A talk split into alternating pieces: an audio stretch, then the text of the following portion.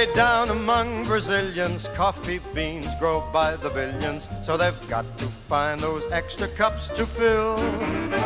They've got an awful lot of coffee in Brazil.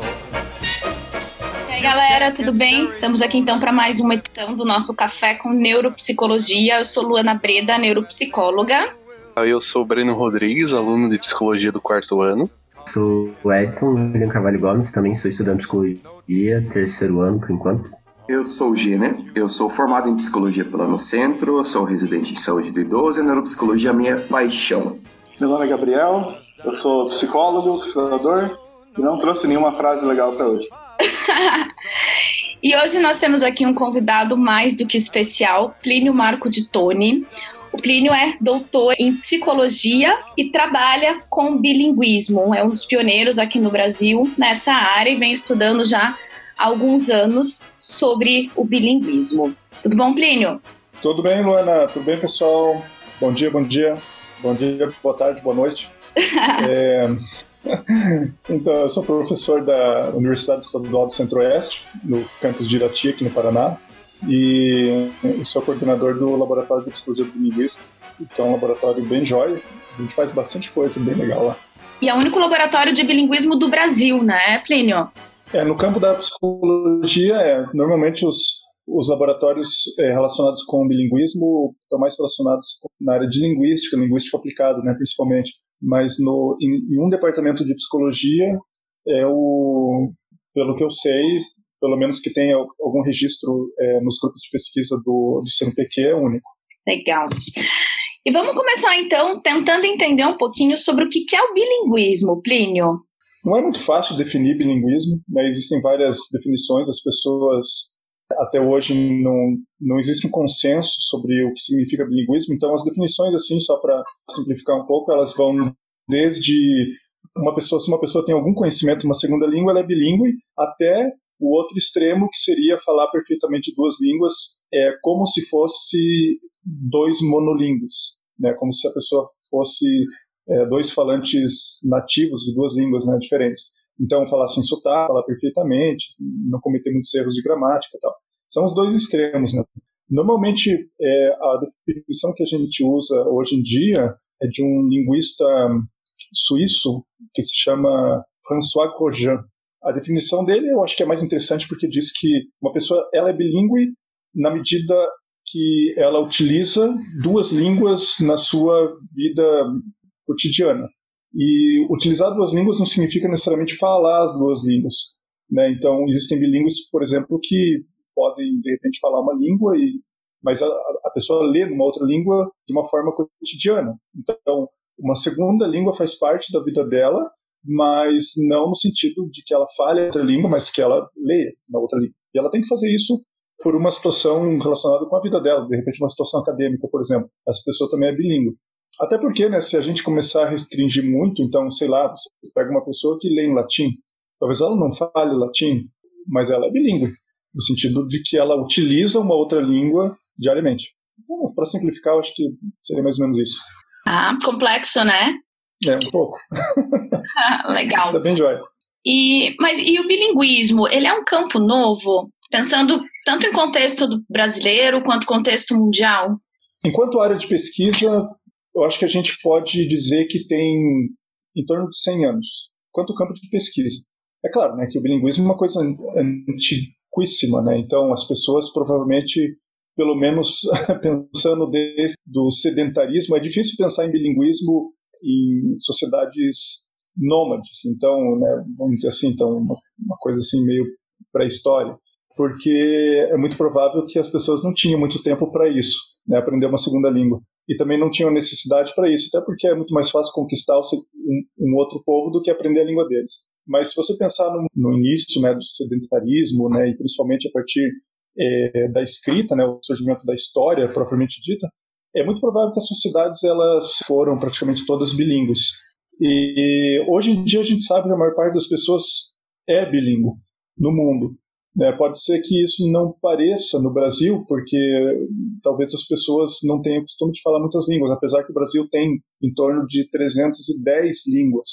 O país é um, é, o Brasil é um país multilíngue e muitas pessoas são bilíngues.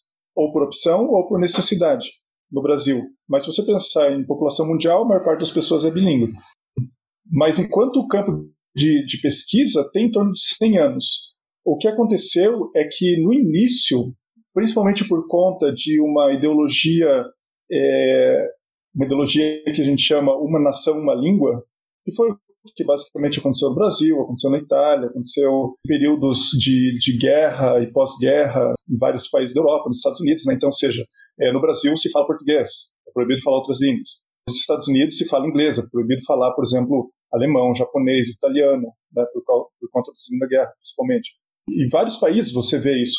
O bilinguismo, ele, principalmente nesses últimos 100 anos, é, no, no início desse último século, né, século XX, ele foi sempre visto como uma coisa meio estranha, que talvez tivesse que ser evitada. E as primeiras pesquisas, isso da década de 20, 30, 40, até em torno de 60, mais ou menos, né, 1960, apontavam que o bilinguismo ele poderia causar, inclusive, déficits cognitivos e problemas de aprendizagem em crianças. Então, crianças bilíngues teriam QIs mais baixos, por exemplo. Mas aí o que começou a acontecer é que a partir da década de 60, principalmente com estudos no Canadá, nos, na, na, Inglaterra também, Inglaterra e Canadá, começaram a ver que as pesquisas anteriores elas, elas tinham muitos problemas metodológicos. Coisas que hoje em dia a gente acharia aberrante em termos de método de pesquisa. Mas que na época, é claro, né, que a gente tem que ver o zeitgeist, né, o que o espírito da época, que era completamente diferente, né? As pessoas ah, utilizava outros métodos. Mas só para vocês terem uma ideia, é, as pesquisas que mostravam déficits cognitivos, elas comparavam crianças britânicas de classe média ou média alta, monolíngues, com crianças bilíngues, recém-chegadas na Inglaterra, de classe baixa, imigrantes, e que não sabiam inglês direito e que iam para a escola, as aulas eram em inglês e as crianças não sabiam inglês direito. Então é, é, é, é óbvio, né? Injusto. No mínimo, injusto. Sim, ó, assim, as crianças bilíngues têm problemas de aprendizagem. Claro, a criança não sabe nem a língua. Sim. É, é meio, né, não seria aprovado nem como uma iniciação científica, uma pesquisa dessa. Mas era, era, eram, eram as pesquisas da época, né? E hoje a gente sabe que tem várias vantagens cognitivas. A própria testagem podia ser feita numa língua que a criança, na verdade, não entendia tão bem quanto aprendeu a língua. Exatamente. Então, tinha, tinha várias questões. E aí, isso deu a falsa ideia, então, de que talvez quem falasse duas línguas tivesse um QI rebaixado, é isso? Isso. E uma coisa que ficou, é, é claro, desde a década de 60 a gente sabe que não é assim. Mas é interessante como isso ficou como um preconceito é, que você encontra na sociedade. Muitas pessoas ainda acham isso. Talvez não no Brasil, porque no Brasil ser bilíngue é uma história de migração tão grande no Brasil, é migração recente, né? Uhum. Então talvez ser bilíngue seja uma coisa que as pessoas elas têm um apreço e, e, valorizam o bilinguismo no Brasil. Mas se você vê em outros países, né, por exemplo, nos Estados Unidos, o bilinguismo até hoje não é visto como uma coisa que as pessoas busquem ser bilíngue. Até porque quem é bilíngue nos Estados Unidos são os imigrantes que os latinos, né? É, normalmente latinos, esses são os bilíngues, né? Então, de acordo com o pessoal lá do, do Lifespan, né, lá do Canadá, é, isso até gera uma dificuldade científica, né, de você tentar averiguar quão fluente é, por exemplo, uma criança de uma família de alguns países da Ásia e eles vêm para o Ocidente né, com essa imagem de que o ideal para que eles cresçam profissionalmente é eles não falarem a língua deles, eles falarem só inglês. Então, mesmo que eles falem, eles, eles meio que colocam nos questionários que eles falam menos do que eles falam. E isso acontece ao contrário com algumas outras línguas que já são mais orgulhosas. Então, as questões sociais acabam, acabam dificultando também essa, essa comparação, né, essa averiguação. Sim, eu sei que em Montreal as pessoas mais velhas, porque Montreal é o francês a primeira língua, né? E o inglês a segunda. Mas as pessoas mais velhas são poucos aqueles que são bilíngues. E muitos dos que são, eles têm a preferência pelo francês, né? Então eles não gostam muito também de falar o, o inglês por lá.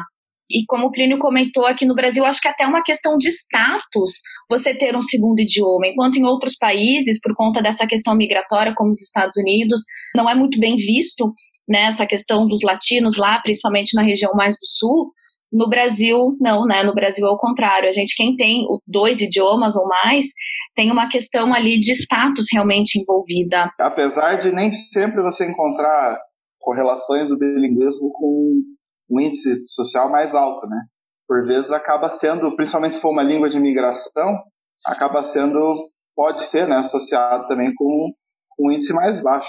A gente pega a região, por exemplo, de Foz do Iguaçu, região de fronteira, né, Gabi? Sim. Ali, por exemplo, no questão do pessoal falante de Guarani, isso aí é bastante, aparece bastante, né? Geralmente quem fala Guarani, mesmo sendo multilíngue, falando às vezes português, espanhol e Guarani, daí você consegue ver que é um pessoal que é mais, que é no nível social um pouco mais baixo. Eu acho que dá para diferenciar, acho que isso é interessante, né, na linha do que o Gabriel disse, que existe basicamente dois, quer dizer, bilinguismo dá para classificar de diversos modos, mas é, considerando isso que, que, que, o Gabriel disse agora, existe o, o bilinguismo relacionado com línguas de herança e um bilinguismo seria tipo um bilinguismo de elite, que é um nome horrível, eu acho, mas é, seria a ideia de que você é bilíngue por opção ou você é bilíngue por herança. Então, existem em torno de 30 e poucas línguas de herança no Brasil. Língua de herança significa é claro, né? no Brasil tem gente do mundo inteiro, então é provável que tenha uma pessoa que fale javanês. Deve ter, né? Não estou contando essa pessoa. Estou contando comunidades no Brasil que falam uma língua de herança. Então, por exemplo, aqui em Irati existe uma comunidade, ou algumas comunidades aqui que falam ucraniano. Mas como o Gabriel estava dizendo, é, as pessoas tendem a não falar. Tanto que é muito difícil encontrar crianças que falam ucraniano aqui. Você encontra idosos, né, talvez alguns adultos, não muitos adultos, e que falam bem, né, falam fluentemente a língua. Então é uma coisa que tende a se perder. Né, e, as, e, e como acontece nos Estados Unidos também, no Canadá, enfim, as pessoas tendem a não valorizar a língua de herança. Elas tendem a valorizar línguas que elas acham que vão trazer algum tipo de benefício profissional, financeiro, cultural, às vezes, né? Sei lá. Então elas vão lá e aprendem a língua, mas é língua de herança, que na verdade é a maior parte do bilinguismo é por língua de herança, é muito pouco valorizado. É, é curioso como essa questão né, do, das pessoas mais velhas que migraram para cá, ou até mesmo né, os pais migraram, e eles acabam falando a língua, mas a língua ela vai se alterando conforme as gerações, né? Eu lembro que eu tive contato com um grupo de uma comunidade japonesa aqui em Curitiba e que eles mesmos trouxeram que o japonês que eles falam atualmente aqui já não é mais o japonês que é falado é, lá no Japão, porque eles saíram de lá muito novos, era uma população de próximo ali dos 90 anos, é, alguns com um pouco mais de 90, e que vieram para o Brasil ainda quando criança, né? Então eles pontuaram essa questão da diferença da língua. Sim, a gente tem alguns casos que já aconteceu aqui no Unicentro, inclusive na universidade, é, de estudantes da Ucrânia que vieram para a região aqui de Irati, mas principalmente para o Dentópolis, para estudar o ucraniano que é falado aqui, que é muito diferente do ucraniano que é falado lá. E eu me lembro de um caso uma vez que uma pessoa me disse que o ucraniano daqui se parece muito com o ucraniano do século XIX, deles. Então isso é bem interessante. É o pessoal né? fala, né, que, que se sente como se estivesse falando com, com avó, os avós, né? Isso. Fosse aquela linguagem mais, é, mais antiga mesmo. Assim. E Plínio, pensando na questão da Libras, né? Então, a língua brasileira de sinais. Quem fala o Libras, ele é considerado uma pessoa bilíngue? Sim, a, as línguas, é, as línguas de sinais, né? Libras é a língua brasileira de sinal. Daí, claro, né, que outros países têm outras línguas de sinais, né? Então, ela é, é, uma língua inteira, né? uma língua como como qualquer outra. Então, existe léxico, existe gramática, existe tudo. Inclusive existe sotaque, então é uma, é uma língua como qualquer outra. E a única coisa que, que dá para diferenciar é que, no caso do bilinguismo com Libras, é um bilinguismo bimodal, inclusive mais complexo que um, um bilinguismo, no caso, vamos dizer assim, português-ucraniano, português-inglês, não sei. É, então, existem várias questões que, que remetem ao fato de ser bimodal. Né? Mas sim, é um, é é uma língua inteira, inclusive leva muito tempo para você aprender, como qualquer outra língua. Joia. E você comentou, né, um pouco antes ali, quando a gente falou sobre o laboratório de bilinguismo, e que dentro da psicologia, o Labilingue, ele parece ser aí o único no Brasil, né? Uh, como que, que o bilinguismo, ele se relaciona, Plínio, com a psicologia?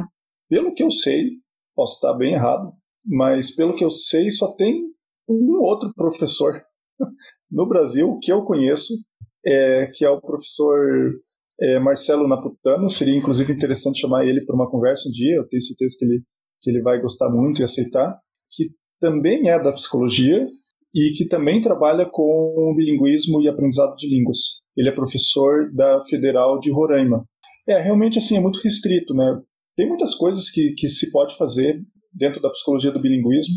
Infelizmente tem pouco interesse, mas eu, enfim, eu estou estudando isso já há uns, talvez uns oito anos. E uma coisa que eu vejo é que, assim, a psicologia, ela sempre teve interesse pela questão do aprendizado. Né? Tanto que existe uma linha da psicologia, a psicologia do aprendizado. A psicologia do desenvolvimento, a psicologia do aprendizado. São, são, são áreas muito fortes. E dentro disso, existem muitas coisas, né?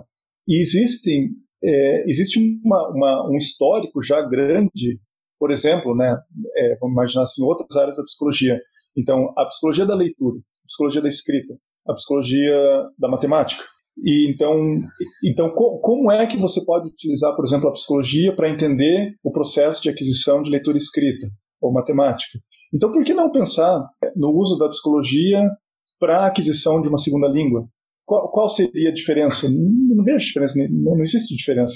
Então, é, é, é basicamente a mesma ideia. Então, eu acho que faz muito sentido você pensar, primeiro, que a psicologia ela pode ser muito útil para se entender o processo de desenvolvimento e de aprendizagem de crianças e pessoas bilíngues no geral, assim como acontece com alfabetização, assim como acontece com matemática, assim como acontece com outros, é, outras áreas relacionadas à psicologia escolar né, no geral. Enfim, esse é um ponto.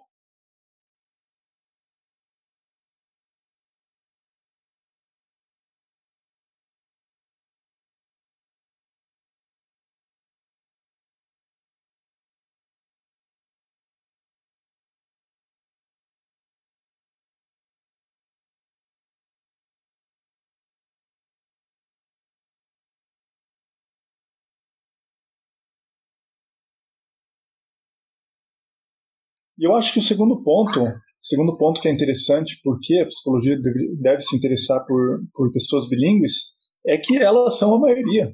Existem muitos bilíngues no mundo. É a maioria da, da população. Então, é, seria um pouco estranho a psicologia não se envolver com isso. Não só porque é a maioria, né, se fosse a minoria, talvez, inclusive, é, teria até mais motivo, mas também pela questão de que bilíngues possuem algumas características um pouco diferenciadas quando você compara com monolíngues. E o bilinguismo, se não for cuidado, ele tende a, a desaparecer. O que seria uma grande pena, porque existem muitas vantagens em ser é, bilíngue.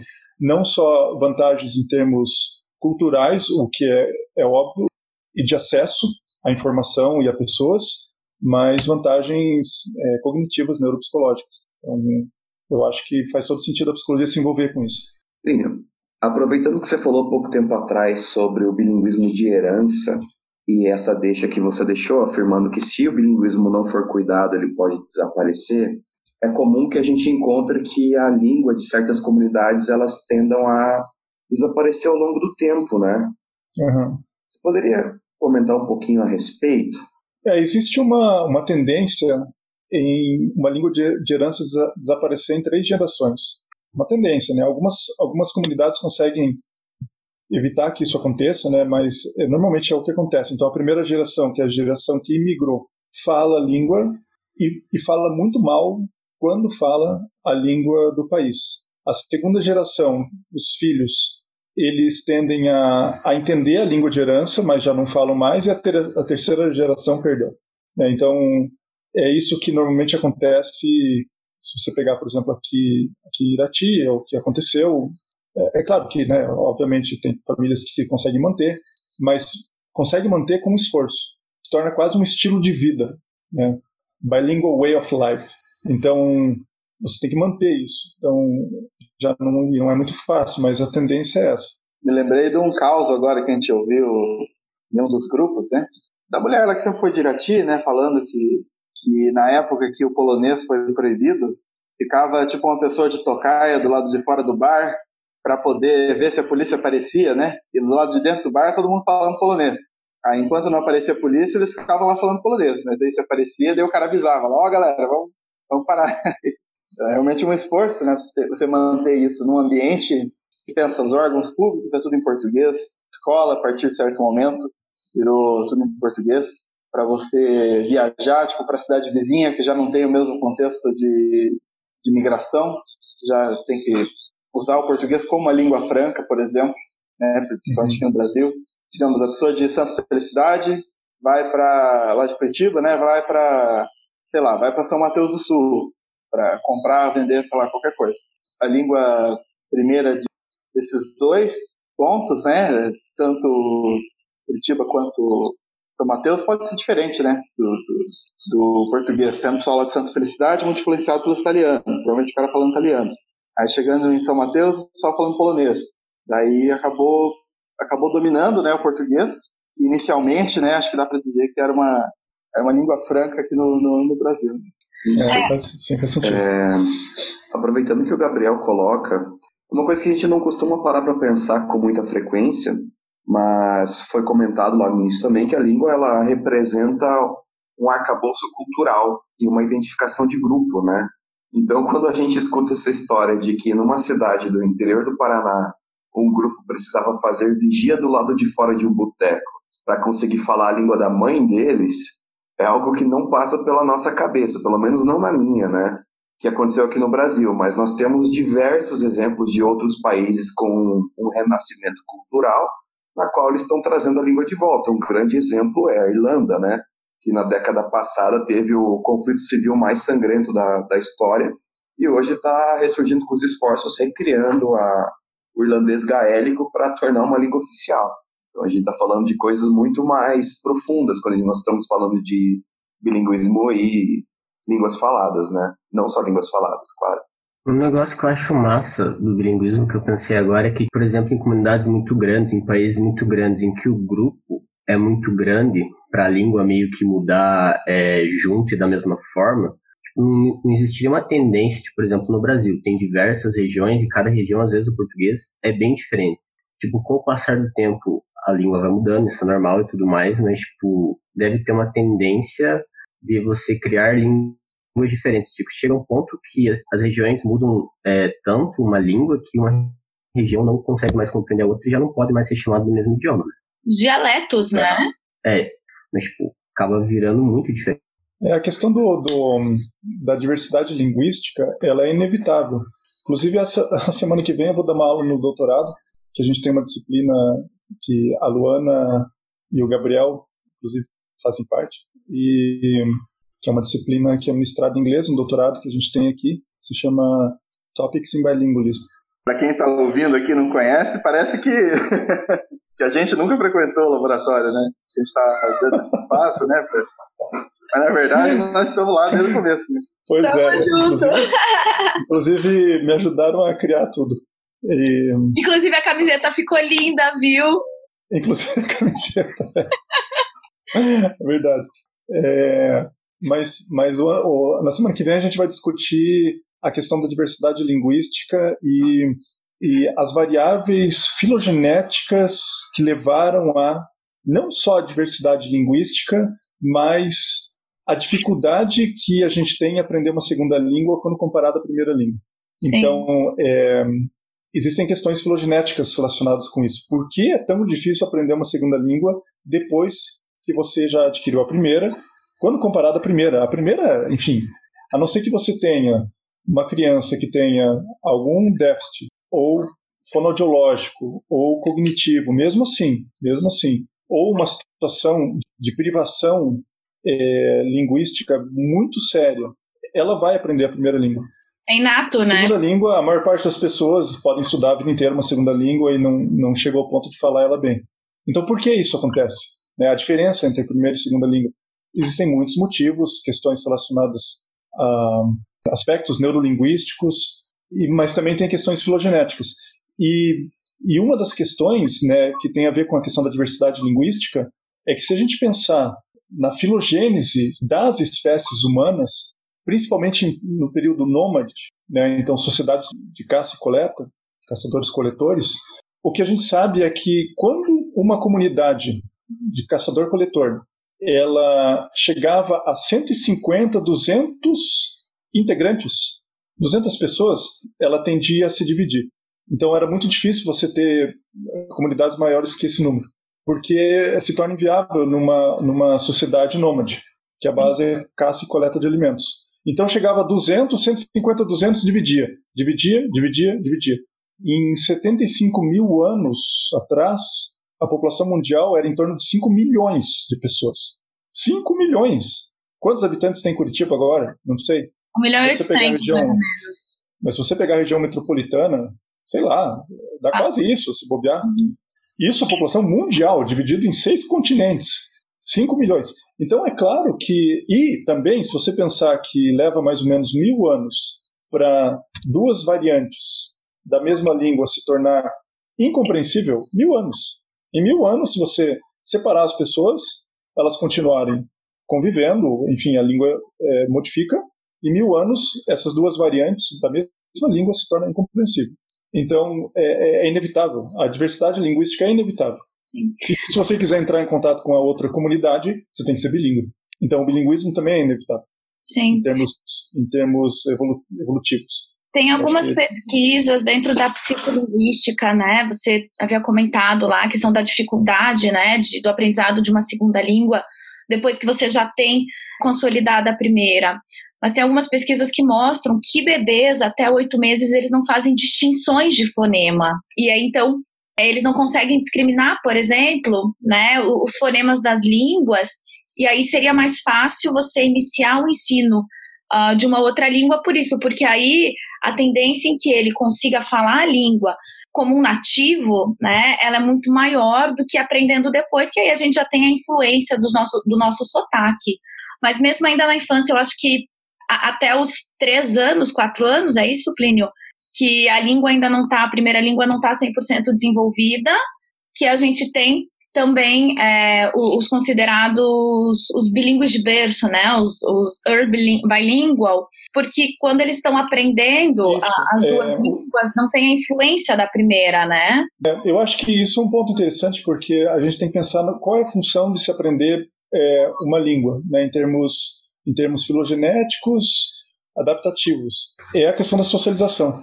Então, a socialização intragrupo, não intergrupo intragrupo, porque a socialização intergrupo é, só acontece pela questão do aprendizado de uma segunda língua. Então você tem que pensar quão importante foi, filogeneticamente falando, o contato intergrupos. Muito pouco importante, provavelmente. Não é à toa que é tão difícil aprender uma segunda língua. Mas quão importante foi o contato intragrupo, dentro da sua própria comunidade. Extremamente importante, tanto que é muito fácil aprender uma primeira língua. Se tornou muito fácil em termos evolutivos, aprender uma primeira língua. Tem estudos, né? Essa questão que você falou, Luana, é interessante, né? Crianças até 7, 8 meses, elas compreendem é, todos os fonemas. E a partir de 8 meses, 9 meses, elas reduzem o número de fonemas que elas conseguem é, compreender aos fonemas que elas escutam, ou seja, das, das línguas que são faladas em casa. Uma língua só, ou duas, enfim, mais três. Mas tem pesquisas que mostram que crianças muito pequenas, crianças com quatro dias, quatro dias, já conseguem diferenciar, apesar dela, apesar dela é, compreender os fonemas no geral, né, de diversas línguas, elas já diferenciam as línguas. Então ela sabe, por exemplo, se você está falando português ou alemão. É claro que ela não sabe o que é português e o que é alemão, né? Óbvio que não. Mas ela sabe que, ah, isso é uma coisa, aquilo é outra. Agora você está falando isso, agora está falando uma coisa diferente. Crianças com quatro dias. É, tem uma pesquisa clássica que foi feita, muito interessante, na década de 80. Então foi bem ali, ainda Guerra Fria.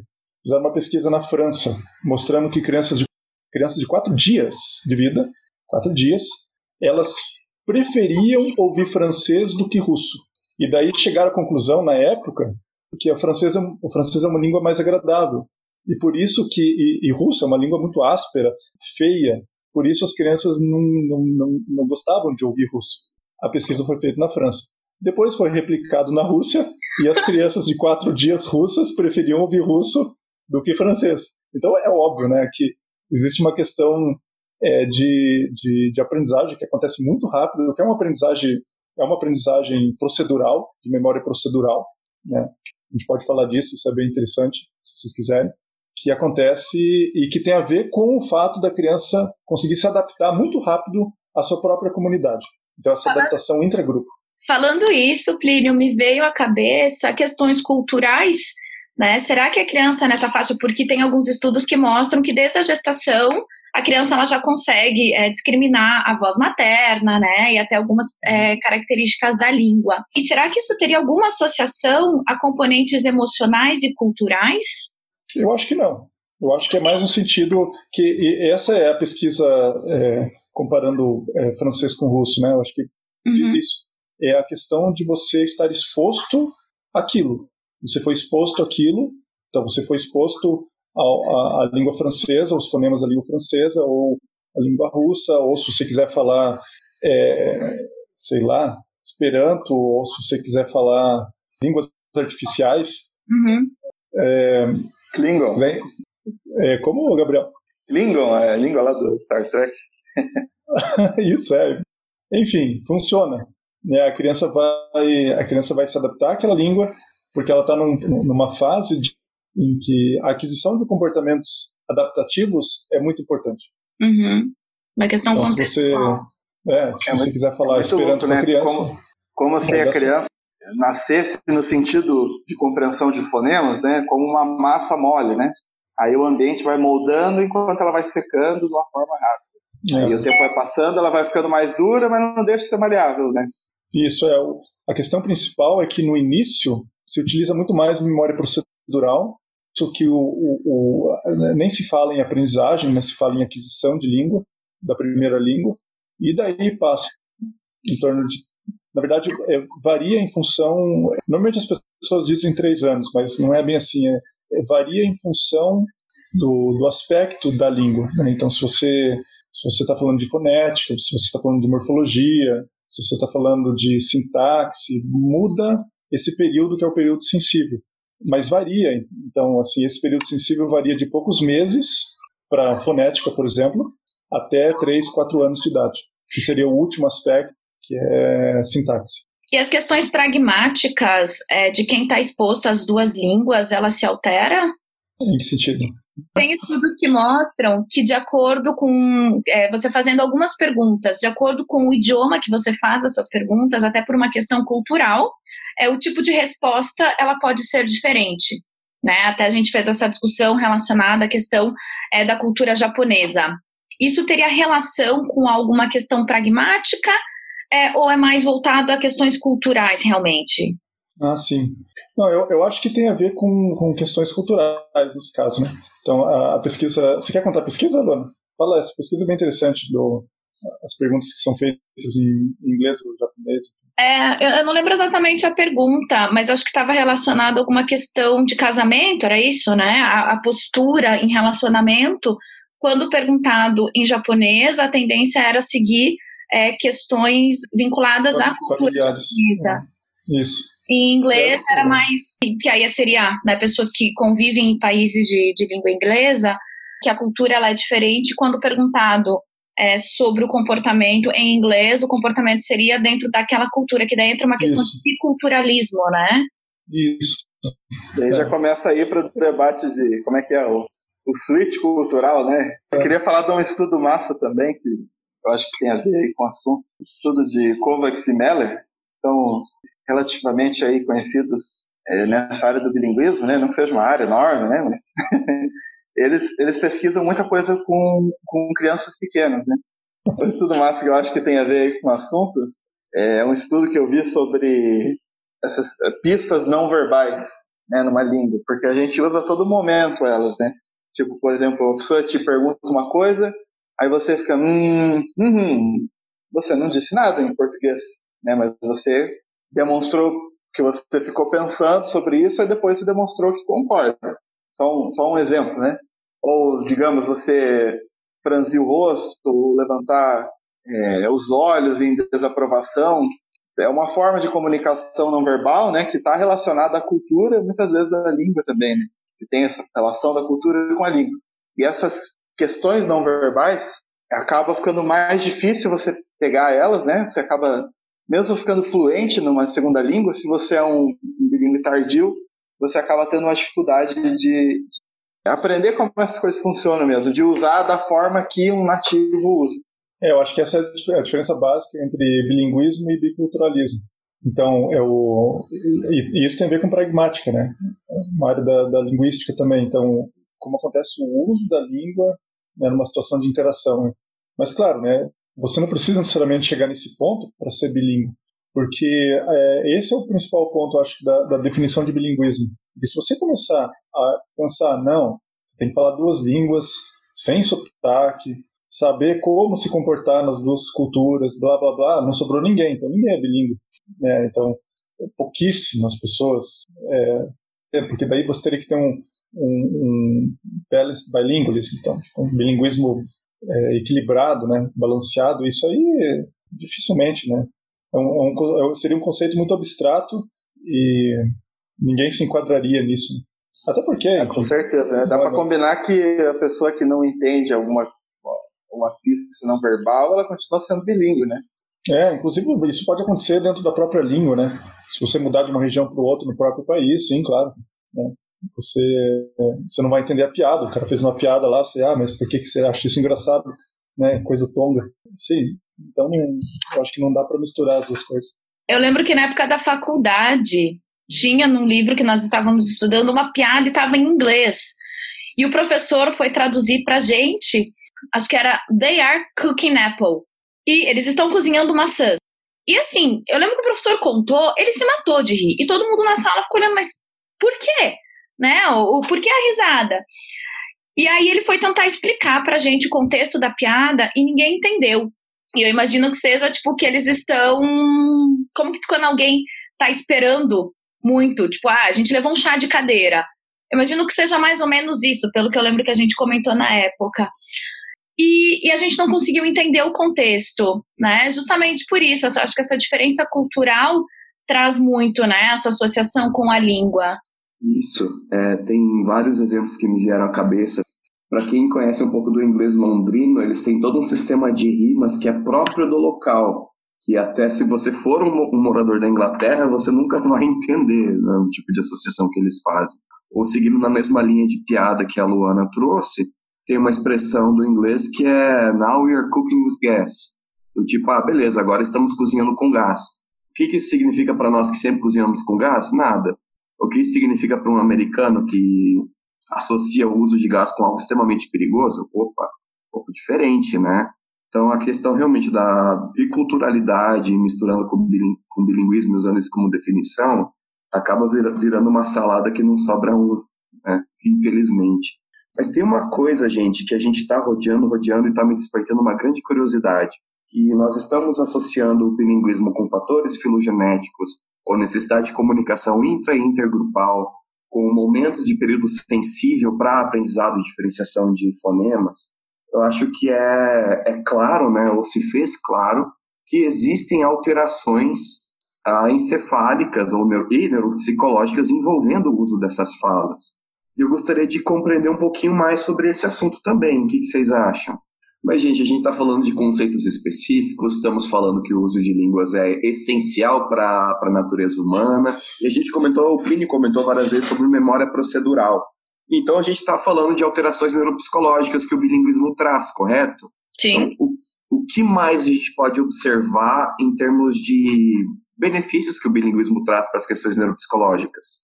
Uh, acho que esse é um assunto muito é, interessante, porque as pesquisas vêm sendo conduzidas principalmente ali a partir da década de 80. Começou em 60, ali, acho que com, com Lambert, né? E em virtude dessa questão né, da inteligência que o Plínio comentou antes, para ver se, se os bilíngues eles tinham alguma desvantagem em termos intelectuais, e foi visto que não. E a partir da década de 80 foi começado a investir muito mais em pesquisas relacionadas à cognição, principalmente as funções executivas, de que poderia trazer um benefício. A gente até brincou aqui agora há, há pouco tempo relacionado a code switching, né, cultural, é, mas existe esse code switching da língua também, que seria é, as duas línguas estarem ativas é, no, no, no cérebro, e aí, de acordo com o contexto, você vai ter que selecionar aquela que é mais adequada. É, eu acho que esse é um ponto interessante porque existe uma, uma mudança de paradigma gigantesco. Né? No início das pesquisas com bilinguismo, da, da neuropsicologia do bilinguismo, as pessoas achavam que existia uma chavinha, né? Então, mudei a chave, agora vou falar inglês. Então, mudei a chave, agora vou falar português. Mudei a chave, tá. Então, não tem chave. Então, é isso que as, as pesquisas mostram, não existe chave. Então, eu estou falando português agora, né? Então, a, além de, de português, é a língua que eu uso diariamente é inglês. Então, o inglês está aqui o tempo inteiro, tentando entrar aqui. Tipo, me fale, me fale, me fale, por favor, me fale. E eu digo, não, não, não vou falar. Né? Espere a tua vez.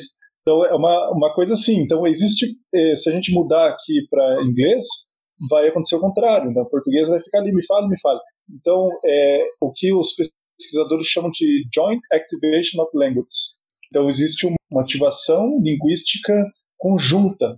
Quando você fala uma língua, a outra está ali junto. Quando você fala outra língua, a primeira está ali junto. Então, é esse, esse é o principal ponto.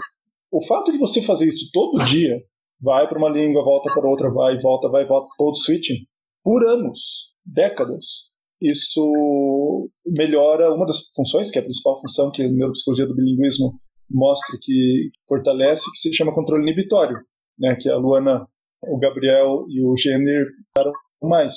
E o fato de você fazer isso, isso aumenta a sua reserva cognitiva, que é um, um conceito com é, uma, uma, uma, espécie de medida protetiva cognitiva para doenças de, degenerativas é, mais tarde, né? Então, Alzheimer, outras demências.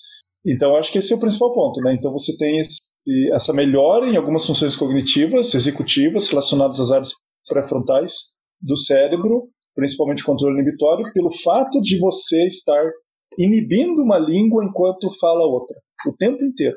Não só a segunda língua, mas quando você fala a primeira língua, você tem que inibir a segunda também. E isso parece extremamente abstrato, né?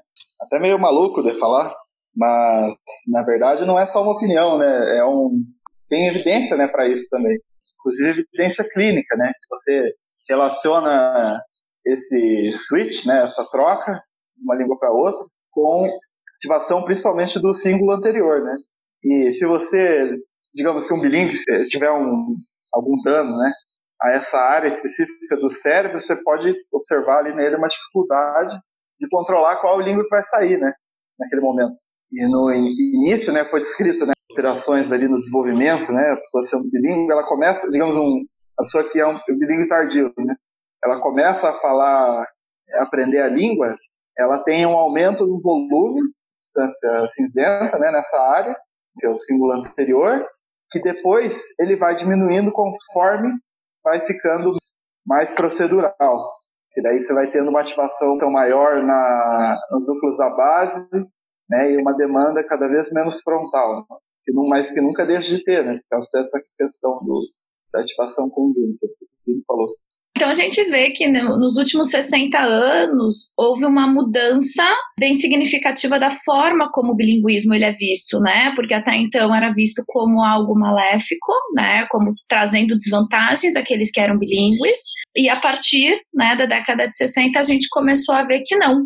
Inclusive hoje como o Lino comentou, as pesquisas já têm mostrado aí que inclusive é um fator protetivo para demências, né? Você começa praticamente tudo de forma declarativa, na medida que você vai usando a sua memória declarativa, você desenvolve memória procedural.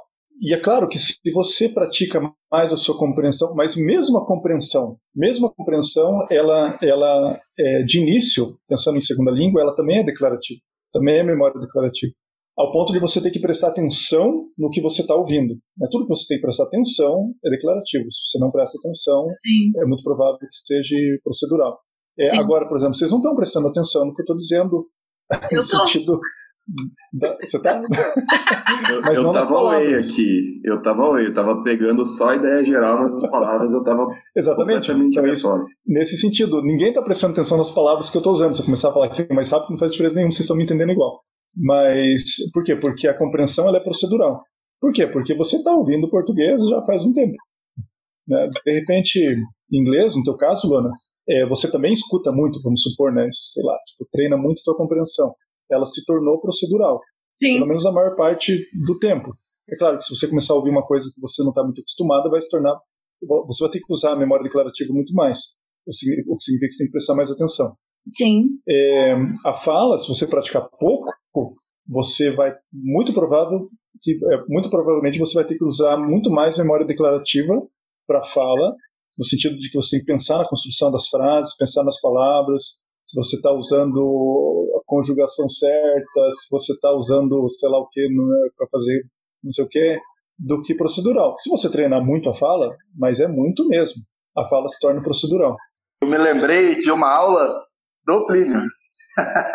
Olha só. Um negócio que ele falou.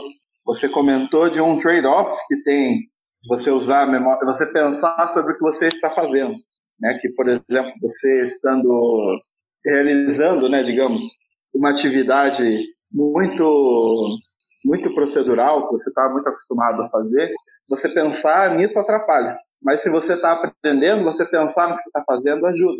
Isso. Né? Aí conforme você vai aprendendo Porque mais, é declarativo, né? você Isso. tem que pensar menos, né? que aí se torna um processo automatizado.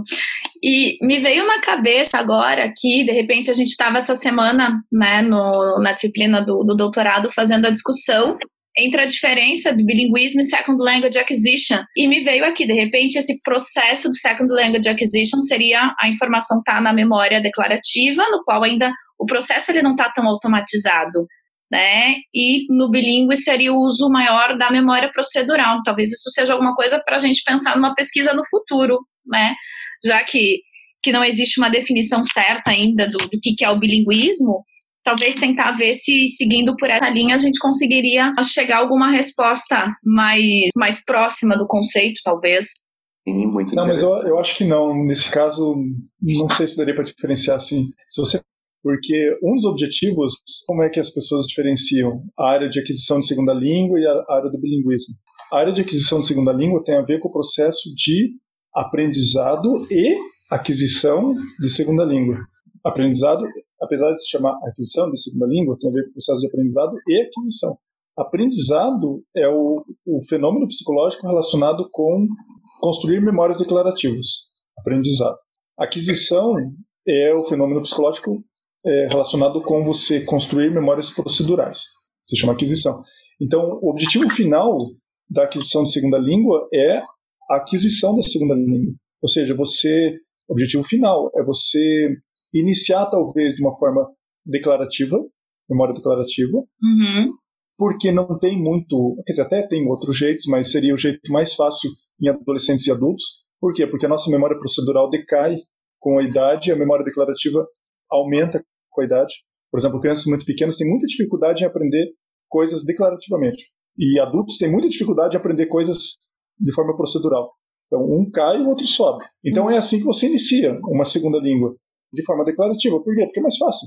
Mas, com o tempo, a tua prática ela tem que proceduralizar e daí automatizar, né, o, o capítulo que a gente estava lendo essa semana, né, o Gabriel, o que você de início aprendeu de forma declarativa. Você tem que proceduralizar, ou seja, transformar a memória procedural, daí automatizar, que é o, o, objetivo final, que você primeiro aprendeu de forma procedural. E tudo isso é a área de aquisição de segunda língua. Não é um bom critério para você diferenciar de bilinguismo. Uhum. é outra- Eu acho que o, principal ponto é que a de segunda língua ela tem a ver com o processo, o processo de aprender e, e adquirir a língua. O bilinguismo tem muito a ver com uma situação de vida diária. né? Pessoas são bilíngues no na medida que elas utilizam duas ou mais línguas. Em né? E frequência. daí e daí todos os fenômenos psicológicos, linguísticos relacionados ao fato de usar duas línguas. Eu acho que seria mais esse sentido. Tá. E pensando, Plínio, no bilinguismo, né? Como que o bilinguismo ele entrou na tua vida? Ou por que, que você se interessou por esse campo de estudo? Eu, eu nasci numa num lugar que, assim, especificamente o meu bairro ali tinha muito tinha, tinha muito imigrante, mas assim era uma coisa louca. assim. meu vizinho de cerca de um lado eles falavam alemão, do outro lado falavam japonês. Na frente da minha casa, do outro lado da rua, era uma família que tinha vindo da Suíça. Eles falavam é, o alemão suíço, que eles chamavam de suíço. Não, diziam que eles falavam alemão, eles diziam que eles falavam suíço. É, na esquina tinha uma família que tinha vindo da Tailândia. E duas quadras para baixo da minha casa tinha uma família cigana e o meu amigo falava o que eles chamavam de cigano. Então eu cresci ali. Meu avô falava vêneto, a minha avó falava alemão e era isso. Então eu cresci assim. É, eu, sei, eu, sempre dei claro, né? Era uma cidade, eu, eu, nasci em Cascavel, muito próximo do Paraguai, da Argentina. Então sempre tinha, né, pessoas falando, falando espanhol. A gente ia para lá, então espanhol e tá. Então eu sempre, eu sempre gostei muito da ideia de aprender uma outra língua, apesar de eu nunca ter aprendido uma outra língua ao ponto de conseguir fa falar ela fluentemente.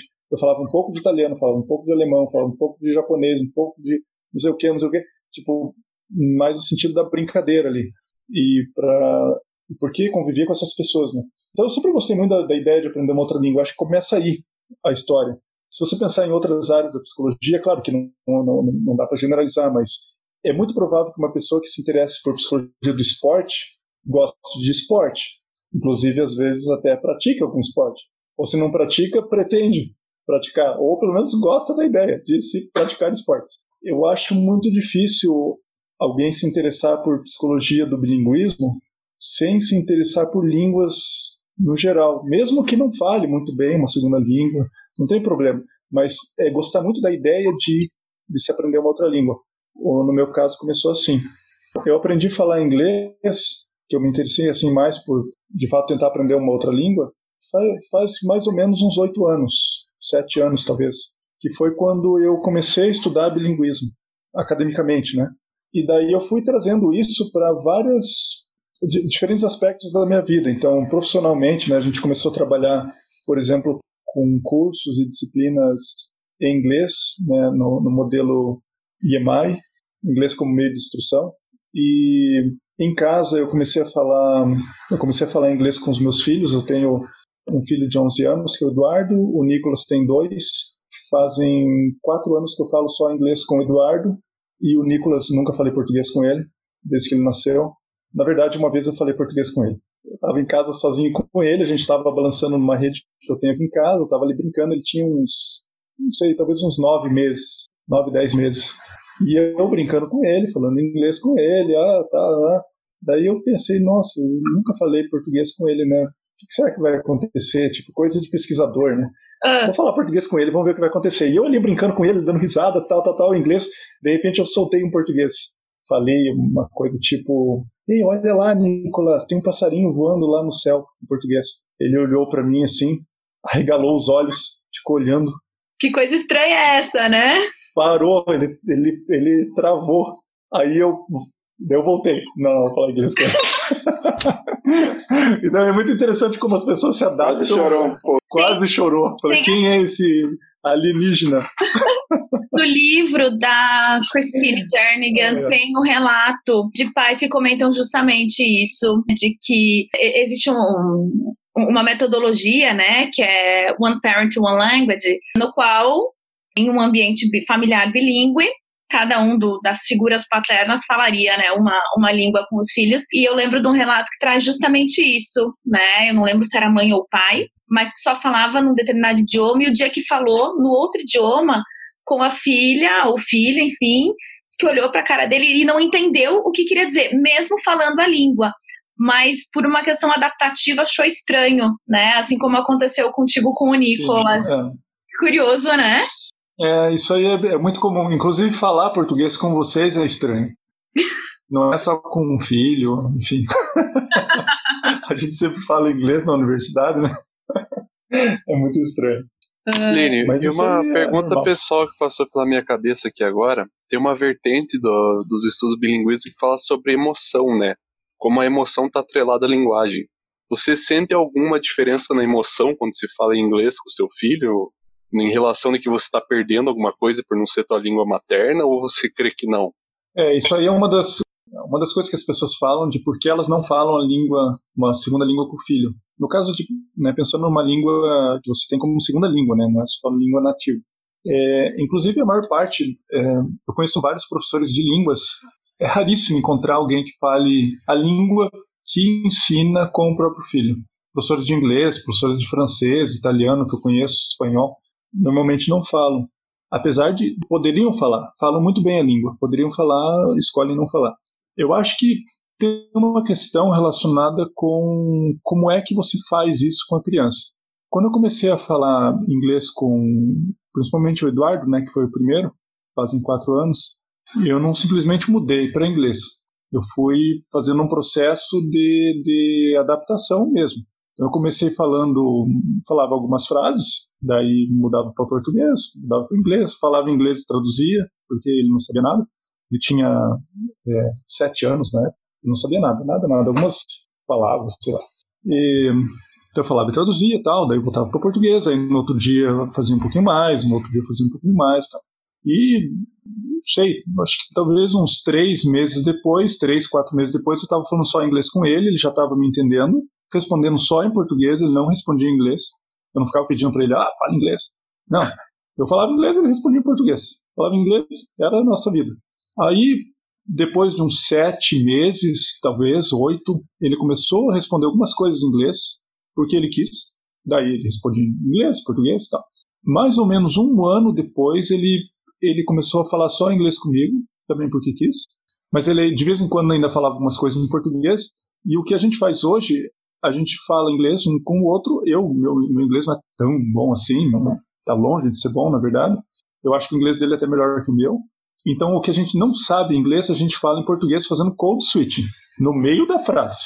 Então, um exemplo é, um tempo atrás, isso faz um tempo, mas é o que eu lembro agora. Eu falei para ele: Hey Ari, check out, there is an urubu over there. Can you see the urubu over there? eu não sabia como falar urubu, mas eu não perco meu tempo indo atrás de nada. Não paro, oh, deixa eu pegar o dicionário, quero falar, olha lá o urubu, vou procurar urubu. Não, é urubu no meio. Hey, just look at the, there is an urubu over there. On top of that branch, can you see the branch over there? It's an urubu. E daí, tá, beleza. Ele respondia, Hey daddy, are you sure that it's an urubu over there? I don't know, it looks like something else, not sure. É assim. E daí, eu, depois que acabou a conversa, fui atrás, ah, como que é que fala urubu? Ah, vulture. Ah, tá bom, então é vulture, agora eu sei. Então a próxima vez que eu for falar urubu, porque eu moro numa chácara que tem bastante, eu falo vulture. Então, é assim que funciona. Então, nesse caso específico, não é assim, não posso falar português. Não, eu falo, inclusive eu faço isso de propósito para mostrar para ele que é tranquilo não saber. Que bom que ele não sabe, porque se ele não sabe, ele pode aprender.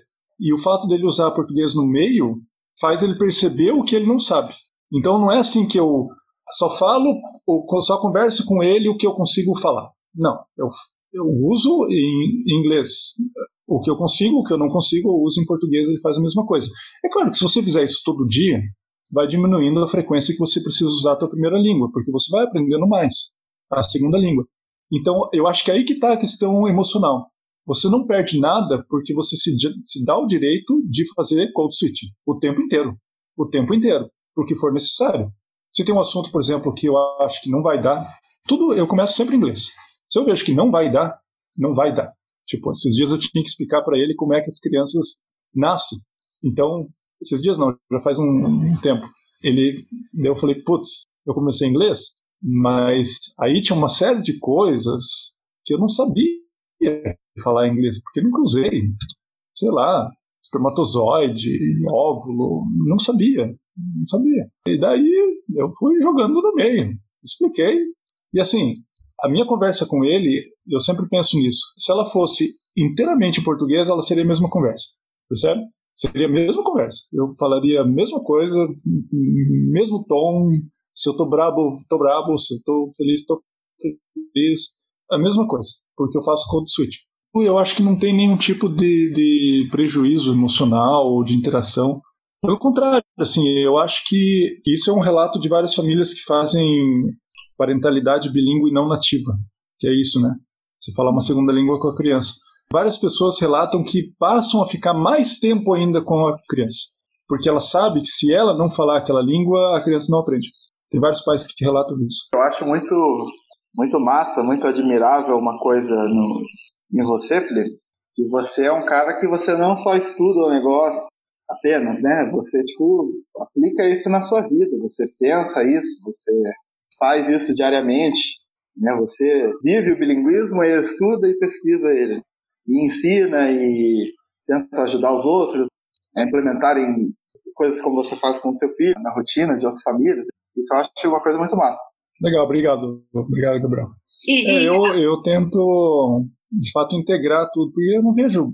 É claro, né, eu sou professor da universidade e eu tenho disciplinas relacionadas com isso, mas não vejo, sinceramente, eu nem vejo como trabalho isso. Eu, nesse caso, assim, eu, eu acho que é bem integrado mesmo. Eu simplesmente faço porque, é, enfim, é, faço. Então, eu faço, faço. Acabou.